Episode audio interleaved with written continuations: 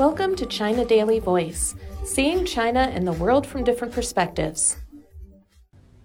Shortly after China launched the Fujian, the country's third aircraft carrier, the good news flew thousands of miles to the memorial of Chinese heroes in foreign lands, with many overseas Chinese bringing photos of the Fujian to honor the sailors buried at the Chinese Beiyang Fleet Sailors Memorial in Newcastle, in the UK.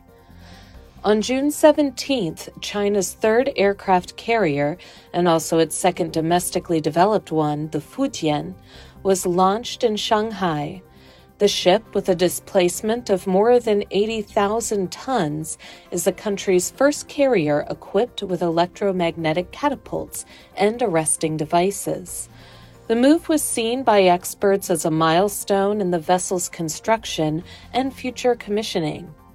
Upon learning the good news, many Chinese in the UK or other European countries visited the Beiyang Fleet Sailors Memorial in Newcastle, carrying photos of the ship and other advanced weaponry and the national flag, paying tribute to the heroes that sacrificed their lives and were buried in a foreign land while fighting to build up the naval forces of their motherland.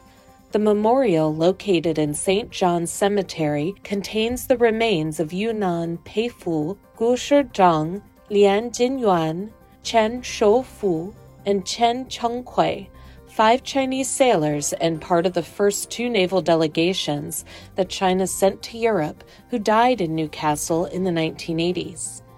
The five tombstones, all in Chinese style, stand back from the local tombstones facing east as if looking far away to their homeland.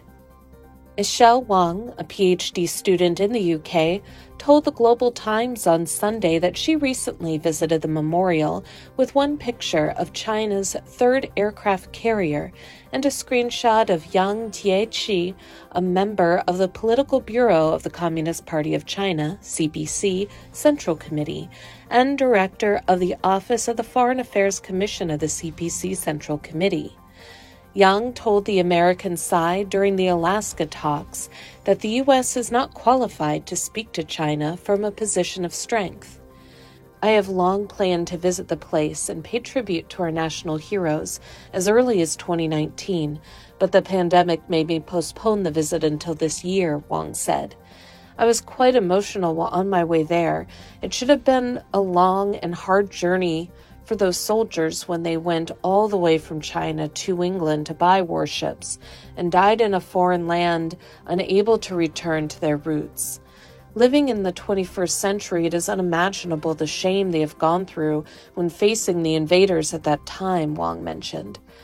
I hope that they will know that China is no longer that poor and weak country during the First Sino Japanese War and the Opium War Today, the Chinese people are able to live in abundance and prosperity, she remarked. The tombs are considered to be of historical significance that mark the birth of the Beiyang or Northern Fleet, the most powerful naval force assembled by China during the Qing Dynasty, 1644 to 1911, which was bolstered by four battle cruisers China bought from Britain. In 1881 and 1887, the government of the Qing dynasty sent hundreds of sailors of the Beiyang fleet to Newcastle to bring back the cruisers China bought from Britain. Five young sailors died during the mission. Weathering through more than 100 years of wind and rain, the graves of the sailors were dilapidated and the gravestones collapsed, but in 2019 they were successfully restored.